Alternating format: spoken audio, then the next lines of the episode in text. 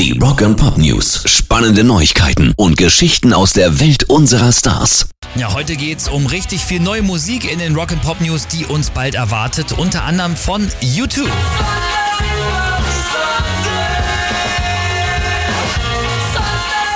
Die Jungs arbeiten ja jetzt schon seit über zehn Jahren an einem Album, das nennt sich Songs of Ascent. Das soll das Schwesteralbum von No Line on the Horizon von 2009 sein und laut U2-Frontmann Bono soll das neue Album jetzt auch fast fertig sein und er schwärmt auch richtig davon. Aber veröffentlichen wollen die Jungs das Album auf jeden Fall noch nicht. Das wird noch etwas dauern.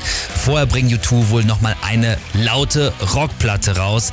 So hat's zumindest Bono gesagt in dem Interview. Rock Pop News. Dann gibt's ganz heiße News zu einer Supergroup, die sich wohl ganz frisch gegründet hat. Unter dem Namen Elegant Weapons finden sich da wirklich einige Metal-Top-Player zusammen. Unter anderem Gitarrist Richie Faulkner und Drummer Scott Travis, beide ja von Judas Priest. Dann zusammen mit Bassist Rex Brown von Pantera und singen wird Rainbow und MSG-Frontmann Ronnie Romero.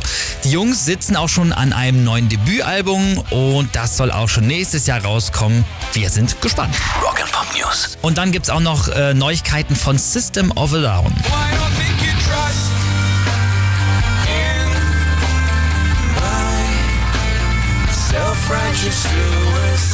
Die US-Metaler mit armenischen Wurzeln hacken da irgendwas aus. Leadsänger Serge Tankian hat in einem Interview verraten, dass für 2023 irgendwas geplant ist. Was das ist, damit lässt er uns allerdings im Dunkeln. Könnte sein, dass die Jungs da ein neues Album rausbringen.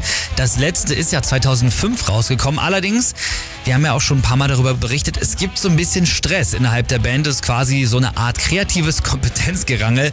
Vielleicht gehen sie auch einfach nur auf Tour. Da müssen wir mal abwarten, was das nächste Jahr bringt. Wir sind auf jeden Fall gespannt